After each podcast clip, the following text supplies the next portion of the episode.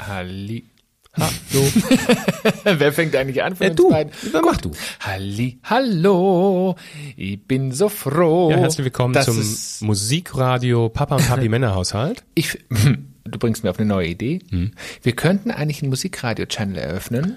Dann könnten wir unser Instagram-Profil mit Papa und Papi, mit unserem Podcast Männerhaushalt, Mhm. mit unserem Radio verbinden und könnten sozusagen alles gleichzeitig machen. Ja. Das ist doch eine Idee. Schenk du mir einfach weitere 24 Stunden pro Tag und dann können wir drüber reden. Aber die Idee fand ich gut. Ein Papa und Papi Männerradio. Hört sich gut an. Jetzt kommen wir gar nicht aufs Thema, ne? Weil, aber ich muss ein bisschen lachen, denn ähm, ich wollte gerade schon sagen, es ist ja Sonntag, aber es ist ja gar nicht Sonntag, weil es könnte ja Montag, Dienstag, Mittwoch, Donnerstag, Freitag oder Samstag Richtig. sein. Ähm, mein Hirn. Ich sag nur, auch ich werde älter. Was für eine großartige, nicht abgesprochene Überleitung zum heutigen Thema. Ich fange aber anders an als sonst. Wir sagen nicht, worum es geht. Wir haben erstmal quasi Gedankengänge von uns gesammelt. Unsere Eltern sind unsere Vorbilder. Von ihnen haben wir so unglaublich viel gelernt. Wir haben von ihnen Werte vermittelt bekommen, sie haben uns geprägt und ins Leben buxiert. Sie haben uns zu Tode genervt, wir haben diskutiert und gestritten. Wir haben ihnen in dieser Zeit aber auch alles zu verdanken, bis wir auf eigenen Füßen standen und das behütete Nest verlassen haben. Über die Jahre haben wir ihnen gezeigt, dass wir es auch alleine schaffen. Wir sind stolz, wenn wir sie stolz machen können. Mit großen Augen verfolgen sie, was aus uns wird. Heute sind unsere Eltern immer noch die gleichen Jahre alterstechnisch von uns entfernt und doch hat sich etwas verändert. Wir sind erwachsener geworden und unsere Eltern älter. Was uns genau zu unserem heutigen Thema bringt. Denn wir reden heute über, wenn Eltern älter werden. Ein Thema, was uns, glaube ich, alle beschäftigt. Ein Thema, was viele Menschen da draußen noch haben, die noch ihre Eltern zu Hause haben oder wo die Eltern noch leben.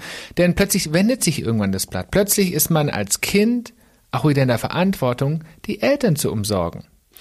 Krasse ist aber, dieses Akzeptieren, dass das so ist, ist ein unglaublicher Prozess, der an vielen Stellen auch wehtut tatsächlich, weil man es nicht akzeptieren möchte.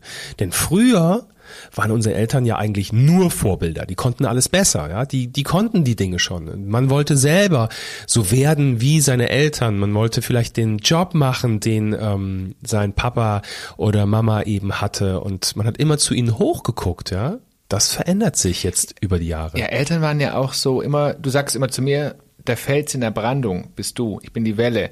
Die Eltern sind ja auch eine Art von Fels in der Brandung. Wenn es einem Klar. schlecht geht, wenn man mal vielleicht ein bisschen Geld gebraucht hat, wenn man Unterstützung gebraucht Mhm. hat oder alles, was so dazugehört. Die Eltern waren irgendwie immer da ne? und es war wichtig. Das ist wichtig für die Entwicklung. Es war auch wichtig, um sich auch mal zu streiten, um Grenzen kennenzulernen. Egal, was für einen Scheiß du gebaut hast. Oh, man, e- genau, egal welchen Scheiß, und man wusste, man wird trotzdem immer geliebt. Das tun sie übrigens immer noch, aber es Mhm. Heute bauen wir sich. weniger Scheiß. Oder wir, sagen wir mal so, wir erzählen weniger darüber. Das ist die andere Ah. Psychologische Variante. Kriegsführung machst du Richtig, also. Man redet einfach nicht mehr so viel über den Mist, den man baut. Das Ding ist, ähm, oder die Frage ist ja, ne, wie ist man aufgewachsen? Mit welchen, also wie viel Vorbild waren denn die Eltern? Und wenn ich zurückblicke, dann ist meine Mama ähm, das größte Vorbild, was ich haben kann in meinem Leben.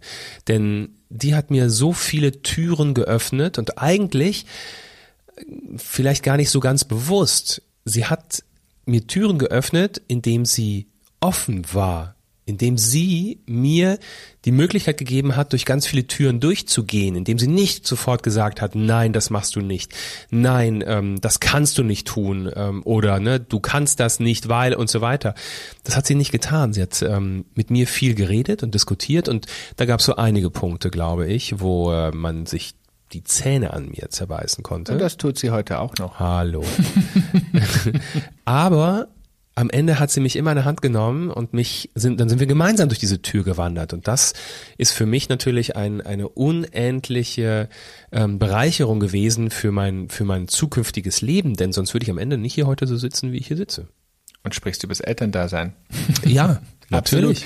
Ich, mir geht's ja ähnlich. Also wenn ich da an meine Eltern denke, an äh, ich bin ja ein Schaustellerkind, das wissen, glaube ich, mittlerweile bereits ganz viele Menschen da draußen, weil ich es immer mal wieder erwähnt habe. Und für mich war das immer so, hinaufzuschauen, ne? wie mein Vater damals die großen Wagen rangiert hat, wie er diese ganzen Leute gemanagt hat, wie er, ja, wie er einfach ähm, so ein Leitbild war für mich, wie er Dinge organisiert hat, wie er Telefonate geführt hat, wie er Verhandlungen äh, mit anderen Menschen ja, vollzogen hat. Das, Das, ist, macht er heute noch, du. das macht er heute, aber heute, heute gibt es mich und heute wundere ich mich manchmal, wie er es tut, im Gegensatz zu dem, wie er es früher getan Nee, hat. dass er dann zum Ziel kommt, ne? Und dass Mhm. er meistens zu dem Ziel kommt, was er haben möchte. Das ist echt, also da hat er echt eine Gabe.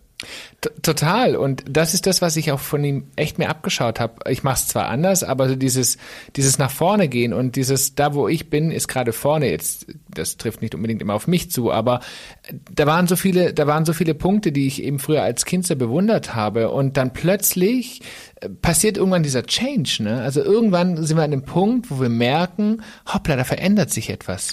Für mich ist mein Stiefpapa, dazu muss man noch mal ganz kurz sagen, bei mir ist das ja alles so ein bisschen krude. Ne? Ähm, mein Originalpapa kenne ich nicht. Meine Mama ähm, war zwei, als sie sich von ihm getrennt hat.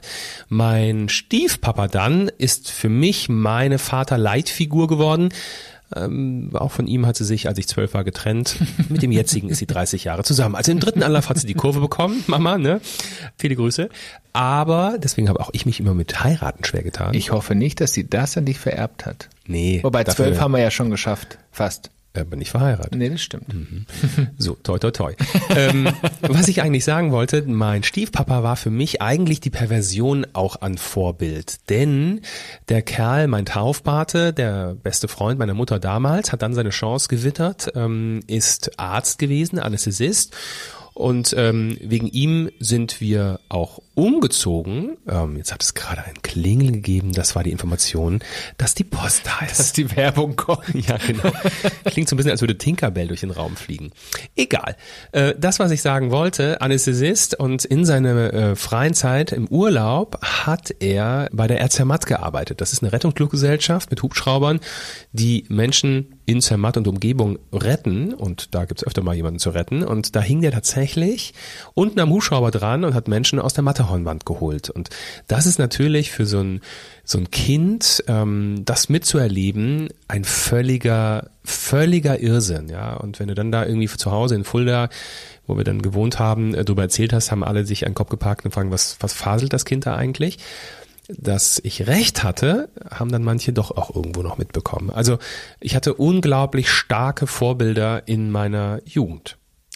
Ist denn auch irgendetwas für dich heute bewusst hängen geblieben? Es gibt ja so gewisse Leitsätze oder es gibt so gewisse Aktivitäten. Also wenn ich, an- wenn ich an mich selbst denke, wenn ich an die Zeit zurückdenke als Kind, mein Vater hat zum Beispiel immer viel Wert darauf gelegt, auf große und schöne Autos.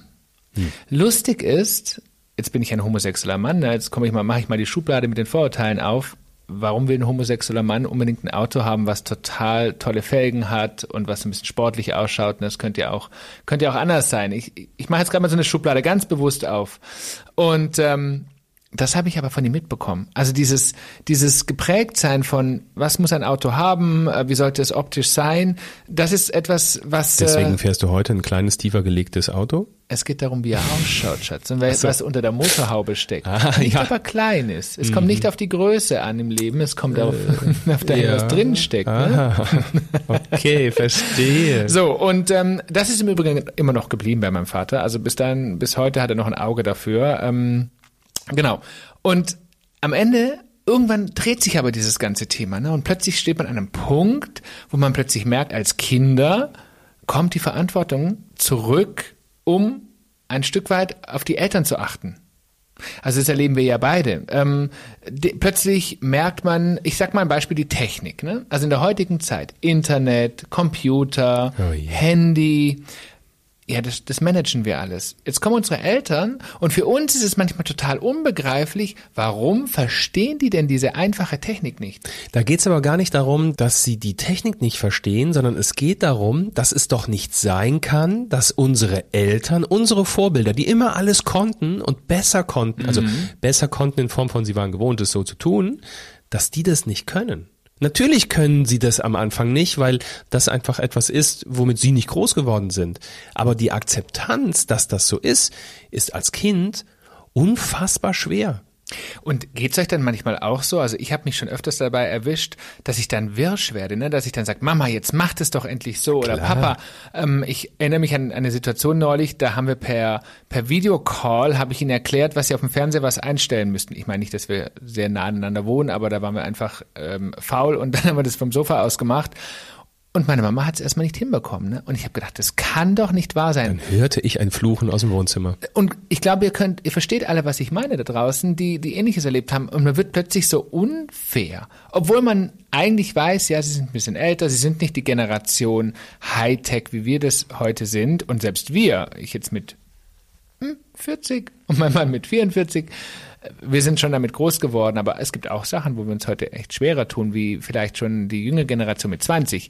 Trotzdem macht mich das manchmal total rasend, wenn ich mir denke, warum verstehen sie das nicht? Apropos rasend, ich weiß noch, meine Eltern, und in dem Fall sage ich jetzt mal ähm, der dritte Mann meiner Mama, den ich ja dann auch recht früh noch mehr kennengelernt habe, und meine Mama, die waren immer die Raketenautofahrer. Die waren die besten Autofahrer. Auch das da, ist Carla, Carla Kolumna, du, da ist nix dagegen. Die rasten durch Deutschland, als gäbe es kein Morgen mehr. Heute, sag ich mal, geht's so, ne? Also mit 80 auf der linken Spur kann man schon. Vielleicht ein bisschen übertrieben jetzt, ja. Sollten Sie das hören, entschuldigt bitte. Aber ich werde nie vergessen, wie wir beide, also du und ich, ne, ich guck dich an, du und ich geheiratet haben. Das Beste kommt ja immer bekanntlich zum Schluss.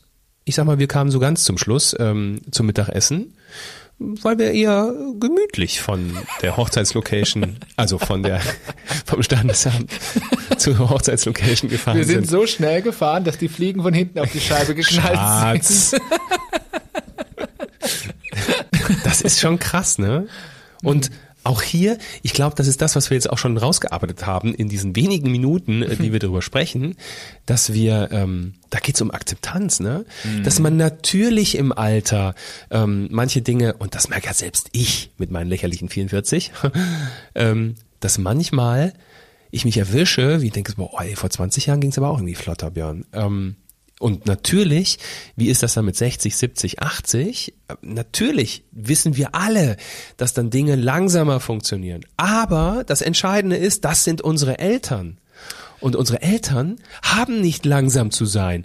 Die haben nicht krank zu werden. Die müssen weiterhin nach vorne rennen und Vorbild sein. Zumindest ist das, glaube ich, irgendwie so in uns verwurzelt. Ja, und warum tun wir uns eigentlich so schwer damit, das zu akzeptieren? ne? Also du hast es gerade schon gesagt, aber ich erinnere mich beispielsweise daran, ähm, ich habe neulich, sagte mein Papa zu mir, ob ich ihm einen Arzttermin ausmachen könnte. Dann habe ich gesagt, das kannst du doch Warum? selber. Nee, da kannst du besser anrufen. Hm? Hey, du hast, du hast 50 Jahre lang hast du dich gekümmert, du hast es eigentlich immer andersrum gemacht. Du hast doch für mich die Arzttermine übernommen. Wieso soll ich denn jetzt für dich einen Arzttermin ausmachen? Ne? Also diese Akzeptanz wissentlich zu verstehen, es, es verändert sich etwas. Und ähm, Ich erinnere mich, ja, Ich erinnere mich, ähm, er hat etwas Bestimmtes hier bei uns in der nahen Stadt ähm, äh, gesucht. Ich glaube, irgendein Reifenwechsel, Dingsbums oder so. Er ist nicht angekommen. er ist, glaube ich, unverrichtete Dinge wieder zurückgefahren. Ne? trotz Navigationssystem. Ne?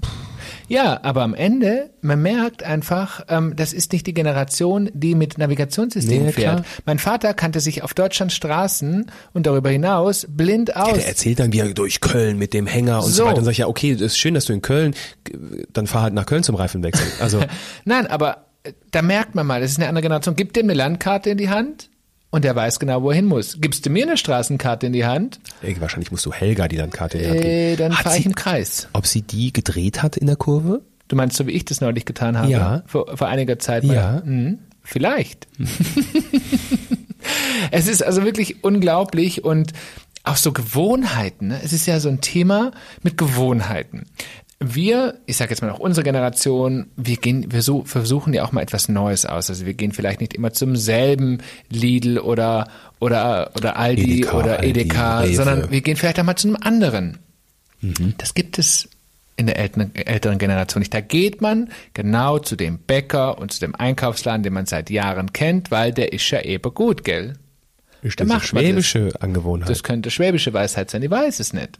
Aber es ist so. Also man, diese, wo ich mich manchmal frage, oder, oder auch einkaufen, ne? Kauft doch für mehrere Tage ein. Nein, da wird täglich das Einkaufen zum Event plötzlich. Also Dinge, die sich so verändern. Ja gut, das kann ich aber verstehen, weil im Zweifelsfall als Rentner ähm, muss das Leben halt auch, also machst du dir das Leben halt dann auch bunt, vielleicht auf diese Art und Weise. Im Einkauf. Ja, wer weiß, wen du triffst. über was du quatschen kannst. Nicht, Stimmt. dass du den Gossip von gestern verpasst. Das ist übrigens ein ziemlich guter Stichpunkt, äh, wenn du triffst. Soziale Kontakte. Auch das, also ich weiß nicht, deine Eltern sind aber ähnlich, ne? Ähm, meine auch, so gerade was das Thema Sozialkontakte knüpfen angeht. Man kennt seinen festen Kreis, man kennt die Leute, die man kennt, aber wenn neue dazukommen, die muss man erstmal ordentlich beschnuppern. Ja. Das hat sich auch verändert. Ja, da, auch das merke ja selbst ich schon, der dann eben mit seinen 44 durchs Leben läuft. Also ich habe mich früher mit 20, total, war ich, ne, war völlig wurscht, wer drumherum und mit jedem kam man ins Gespräch und so weiter. Heute merke ich, bin ich da ein bisschen reservierter, weil ich irgendwie auch so gar nicht immer die Lust habe, meine halbe Lebensgeschichte zu erzählen. Also wieder von vorne quasi anzufangen. Und ich könnte mir vorstellen, dass das dann, wenn man einfach noch älter wird, sich eben potenziert, ne, das, also, und dieses Potenzieren passiert ja auch in vielen Dingen. Charaktereigenschaften, ne, die früher so waren, ähm, die sind heute immer noch so, aber es sind noch vier, fünf oben drauf gekommen. Also das verstärkt sich dann, ja. War man vielleicht vor, früher ein bisschen engstirnig, dann ist man heute nicht unbedingt offener geworden. Und in 20 Jahren sicherlich nicht noch offener. Und plötzlich kommen dann auch irgendwann Ängste zum Vorschein. Ängste im Sinne von, was macht man, wenn man selbst mal nicht mehr, wenn, wenn man selbst nicht da ist, wenn man vielleicht im Urlaub ist oder beruflich unterwegs ist? Wer sorgt sich um die Eltern? Beispielsweise gibt es ja verschiedene Einrichtungen. Es gibt sogenannte Notrufknöpfe, äh, nenne ich sie jetzt einfach Hausnotruf. mal. Haus, danke, Haus, Hausnotruf. Das Thema hattest du übrigens gerade. Ja, ähm, nicht mit meinen Eltern, aber mit meiner Großtante, bei der ich ja ganz viel meiner Kindheit verbracht hat, die für, übrigens auch ein Riesenvorbild für mich ist. Stellvertretende äh, Schulleiterin gewesen und die Frau hatte mal, bummst du, also das äh, war nochmal eine Nummer kräftiger und stärker als meine Mutter. Das hat sie heute immer noch. Ja, mit no, also knapp 89, da, ne, also da muss schon, muss, musst du gewappnet sein, sag ich mal. Und ähm, das war auch ein ganz tolles Aufwachsen bei ihr, ne? Ähm, Gerade da als Vorbildsfunktion, wie sie da in der Schule ähm, am Nachmittag allein war, wenn ich dabei war, war, war ich dann immer in der Bibliothek und so und das war ganz alleine, durfte ich mir alle Bücher angucken, mega tolle Kindheitserinnerungen. So, heute ist sie knapp 89.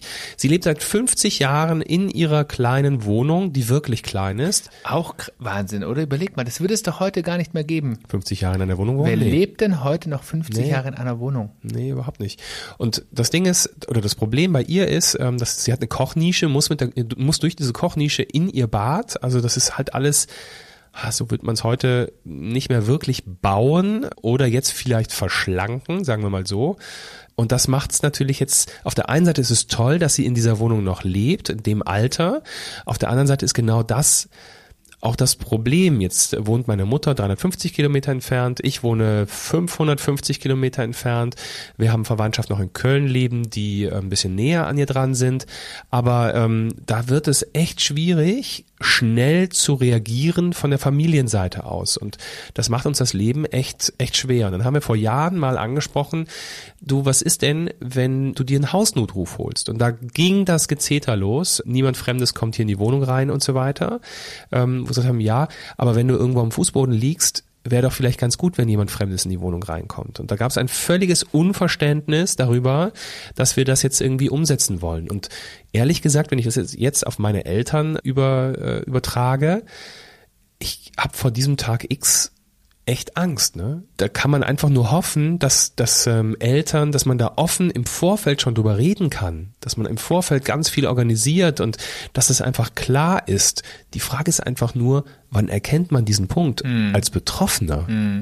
Naja, und auch sich einzugestehen, dass es vielleicht wirklich wichtig ist, weil man ja im Grunde genommen nicht nur sich selbst schützt, sondern man gibt ja auch den Angehörigen einen Schutz und eine Sicherheit. Und ja, plötzlich kommen Themen auf den Tisch, über die man jahrelang nie gesprochen hat. Tod, Tod der Eltern, Patientenverfügung, Testament. Ah ja. Also Dinge, über die man sich jahrelang nie Gedanken gemacht hat und die werden plötzlich irgendwann sichtbar und man fängt an, sich darüber Gedanken zu machen.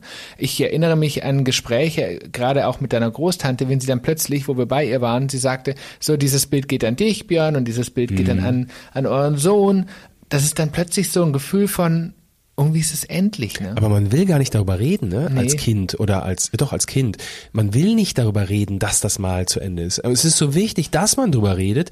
Jetzt sind wir beide aber auch noch eine Generation, die ich sag mal, ohne Tod aufgewachsen ist. Also heißt, Tod wurde ja meistens bei uns irgendwie totgeschwiegen. Tod ist was Schlechtes, was Schlimmes, man darf einen toten Menschen nicht angucken, ähm, man beschäftigt sich damit nicht. Ähm, das machen wir heute in der Generation auch schon ein Stück weit anders. Ähm, mhm. Da ist mhm. Tod etwas, ja, es ist ja eben was Natürliches, was Normales, ja. Und trotzdem als Kind will man nicht hören, dass seine Eltern irgendwann mal mal tot sind. Und das Krasse ist aber, ähm, Jürgen, der Mann meiner Mama, ähm, der hat dann irgendwann ähm, jetzt vor ein paar Jahren auch schon mal gesagt, ne, es irgendwie merkt man, das ist halt der letzte Lebensabschnitt. Ähm, plötzlich versterben Freunde. Mhm. Plötzlich gehen Menschen, die genauso alt sind wie du, die vielleicht ein bisschen jünger sind sogar als du. Und du hockst da und gefühlt wartest du irgendwie drauf, dass es dann mhm. irgendwann mal so ist. Und ich finde auch, dass es ein ganz komisches Thema ist, ne? Denn wenn plötzlich dann die eigenen Eltern sagen, so und so möchte ich gerne mein Begräbnis haben. Mhm. Also ich weiß, wir hatten da auch schon drüber gesprochen, ich mit meinen Eltern, und ich finde das, also ich höre mir das an, ne? aber ich, will, ich, ich sträube mich eigentlich mit, mit allem, was ich habe, innerlich dagegen, weil ich gar nicht möchte, dass es überhaupt so weit kommt. Jetzt wollen wir nicht nur über Tod reden, nee. ähm, wir wollen einfach darüber reden, das, was wir gemerkt haben, was einfach total wichtig ist, dass man Zeit miteinander verbringt. Mhm. Dass man an manchen Stellen auch wirklich alle fünf gerade sein lässt, dass man nicht alles auf die Goldwaage legt und auch wenn das total viel Kraft kostet, weil man es als Kind eben nicht akzeptiert, dass plötzlich Eltern schwächer werden, dass sie nicht mehr so schnell hinterherkommen, dass sie eben nicht mehr mit 150 auf der linken Spur Spur fahren, ähm, dass man aber dass man sich da immer wieder auch auf die Unterlippe beißt und sagt, hey, das ist eben der Gang des Lebens auch, ne? Und auch wir, ta ta ta, ta kommen da irgendwann mal hin. Ja, und vor allen Dingen, dass man sich bewusst macht, ihre Themen, die die, äh, die, die ältere Generation hat, die für uns vielleicht total unwichtig sind, sie trotzdem zu akzeptieren und mhm. auch sie mit ihnen zu bearbeiten. Also ich erwische mich auch ab und zu dabei, wo ich mir denke, oh, jetzt kommt er wieder mit sowas oder jetzt kommt meine Mama gerade mit sowas um die Ecke. Damit möchte ich mich eigentlich gar nicht beschäftigen. Aber es ist im Grunde genommen wie mit unseren Kindern auch. Ähm, sie kommen damit, weil sie gerade sich damit beschäftigen. Und es ist eigentlich im Grunde genommen nichts anderes. Ne? Ähm, es nicht abzulehnen und es zu ignorieren, sondern nicht, sich bewusst damit zu beschäftigen. Nee. Eigentlich kommt da wieder Parallelen, ne? so zum kleinen Kind zum Älterwerden. Ja, es natürlich. gibt tatsächlich Parallelen. Ja, er dreht sich halt wieder. Ja. Und irgendwann dreht sich's bei uns leider auch. Ja, leider weiß ich gar nicht. Also ich ich glaube, dass es für die Eltern, also für unsere Eltern schon auch schwer genug ist und oder für, wenn Menschen älter werden, ne, dass natürlich merkt man an vielen Stellen, dass manche Dinge nicht mehr so flott klappen. Und ähm, ich glaube, da mit Jürgen habe ich da schon oft drüber gesprochen. Und natürlich macht ihn das auch selber total narrisch, ja, wo er merkt, boah, ey, jetzt äh, oder die Augen werden schlechter und ähm, er mit seiner Modelleisenbahn, da funktioniert was nicht. Also ja, Krankheitsthemen, ne? Also ja. ich habe ich hab ihn noch kennengelernt, da war, da wurde nie über Krankheit gesprochen und plötzlich hat das so viel Raum eingenommen, mhm. weil lauter so kleine Wehwehchen eben kommen. Ne? Also ist es weil es aber auch eben so ist. Ne? Genau. Ne? Und plötzlich erlebt man dann aber auch, wenn sich dann unsere beide Eltern sich hier am Tisch nur noch über das Thema Kranksein äh, unterhalten, Dinge, die wo vor einigen Jahren noch unmöglich waren. Und man sitzt als Kind daneben und denkt sich, mein Gott, jetzt reden wir schon wieder über dieses Thema. Wobei ich eine Lanze für meine Eltern brechen muss. Ähm, sie versuchen ganz oft aus diesem System herauszubrechen. Also sie versuchen ganz oft aktiv dann auch zu sagen, oh, jetzt lasst uns bitte nicht über Krankheit mehr sprechen. Aber sie sagen selber, ne, auch in ihrem Freundeskreis, wenn du dann halt eben das gleiche Alter hast und plötzlich, bups, unterhältst du dich vorrangig über sowas. Mhm.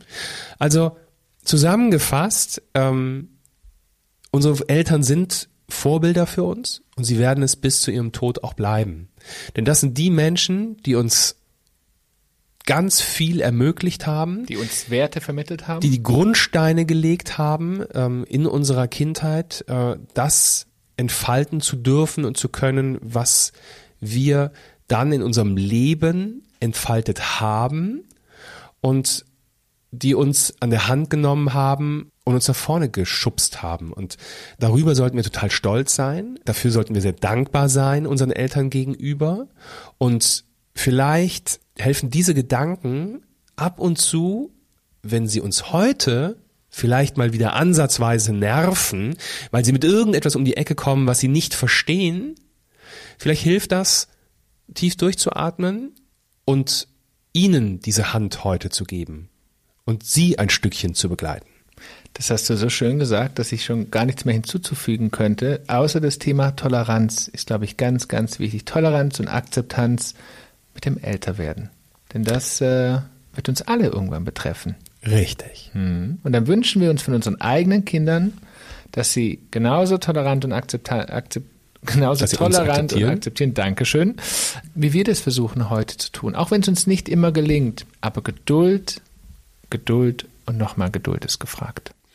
In diesem Sinne wollten wir euch wieder ein paar Denkanstöße geben und ähm, dass wir nicht einfach immer nur meckern und motzend mit unseren Eltern durch die Gegend laufen, ähm, weil sie mal wieder nicht so ticken, wie wir das gerne hätten und äh, hoffen, dass wir das geschafft haben.